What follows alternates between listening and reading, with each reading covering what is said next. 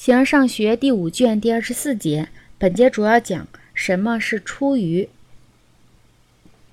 形而上学第五卷第二十四节，出于一种含义是出于作为质料的东西，这又分为两个方面，或者出于最初的种，或者出于最后的属。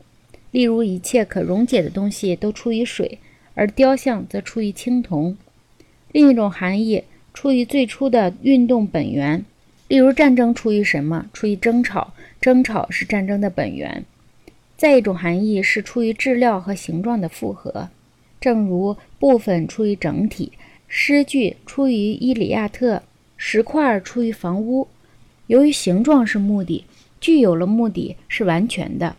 另一种含义如形式出于部分，例如人出于两足，音节出于字母。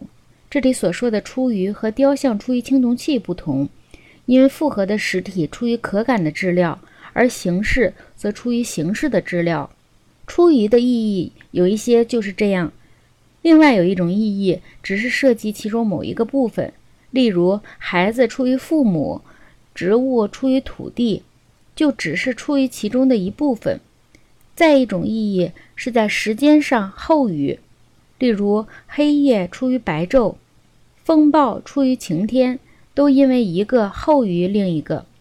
在这种意义下，有的由于可相互转换，所以说的就是这样；有的则由于时间上的相继，例如航行出于春分，因春分后进行；古神节出于酒神节，因为在酒神节后进行。